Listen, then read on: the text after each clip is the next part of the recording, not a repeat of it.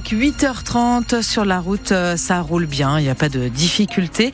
Côté météo, des nuages qui recouvrent le ciel ce matin avec pas mal de brume, pas mal de brouillard et des températures comprises entre 5 et 11 degrés.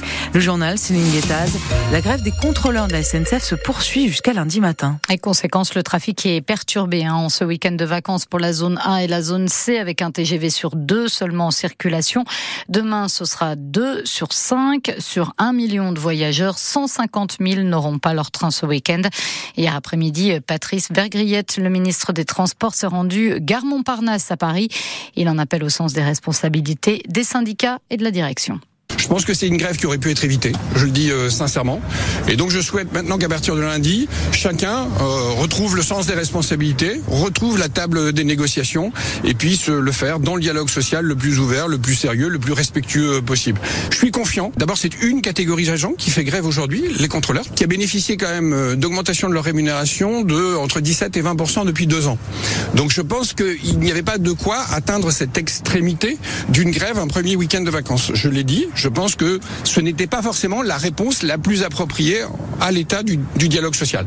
Néanmoins, je ne suis pas là pour juger et j'espère que chacun, quel qu'il soit, direction comme syndicat, retrouvera le sens des responsabilités et qu'effectivement on arrêtera là euh, cette grève et qu'on se parlera normalement et calmement.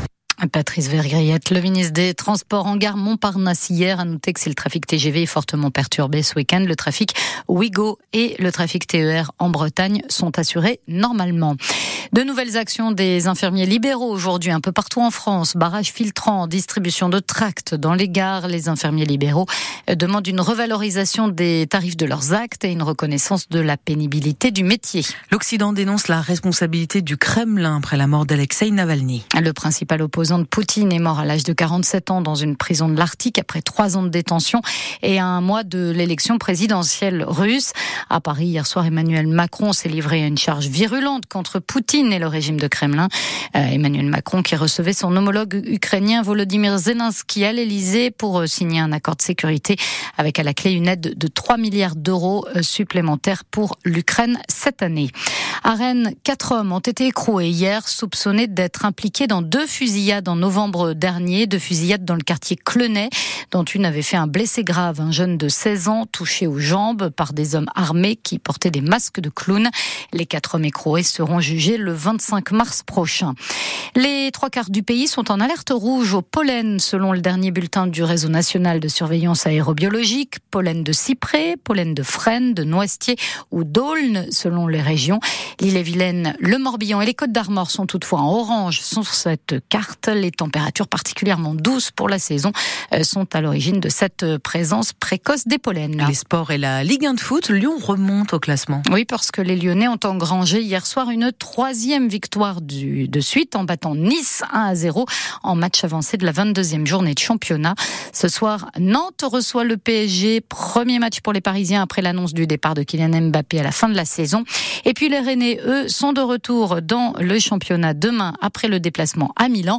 Les Rouges et Noirs reçoivent Clermont au Roisen Park. En Pro D2 de rugby, match serré hier soir entre Vannes et Provence Rugby. Les Vannetais n'ont pas réussi à faire la différence. Ils se sont finalement inclinés 16 à 13. Les Vannetais qui, avec cette défaite, perdent leur place de leader au profit de Béziers. Charles Caudrelier en tête de l'Arca Ultimate Challenge. Sur son maxi, Edmond de Rothschild, il mène la course hein, depuis le départ à Brest et il est d'autant plus tranquille maintenant. Carmel Lecléage, son poursuivant, est contraint de faire une escale technique à Rio de Janeiro après une avarie.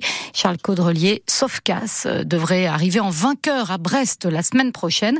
Un succès à venir qui fait la fierté du club nautique de la petite île d'Edic dans le Morbihan où Caudrelier est licencié depuis plusieurs années, Frédéric Collat. Charles Caudrelier et que ce n'est pas seulement la rencontre d'un marin et d'une île, mais aussi celle de deux hommes. En 2014, quand Caudrelier prend la barre du team chinois Dongfeng pour le Tour du Monde en équipage qui se prépare à Lorient, Laurent de France, vice-président du club nautique Ediquet, lui donne un coup de main. J'étais partenaire technique de Dongfeng. En fait, quand j'ai demandé à Volvo euh, de prêter des voitures à Dongfeng, alors c'est pas dans les budgets, c'est des grosses boîtes, faut, faut que ça passe par plusieurs hiérarchies. Donc je l'ai fait moi-même avec ma boîte. Et du coup, Charles a pris sa licence voile au club nautique Ediquet. Et dans la foulée, tous les Chinois de Dongfang ont pris aussi leur licence au club nautique Ediquet. D'ailleurs, je suis pas sûr qu'ils savaient où c'était Edic. Ben, par contre, ils ont fait le tour du monde. Depuis, les Chinois sont partis, mais Charles Caudrelier est resté licencié au club d'Edic, en oubliant parfois le renouvellement annuel. La veille, il nous a appelé, il a envoyé un mot à Laurent où il a dit euh, avant de partir faire le tour du monde, je crois que j'ai un peu oublié de prendre ma licence. On lui a pris dans l'heure. Miko Bolo est le président du club. Ça rapporte absolument rien au niveau numéraire, mais c'est du prestige. Il a déployé son pavillon du club d'Edic plusieurs fois en passant le Cap Horn. Euh, il, est accroché au club d'Edic certainement. Seul bémol, Caudrelier ne pourra pas venir sur l'île avec son bateau. Le trimaran géant ne rentre pas dans le petit port de l'Argol. Ah, c'est vrai qu'ils sont immenses ces bateaux.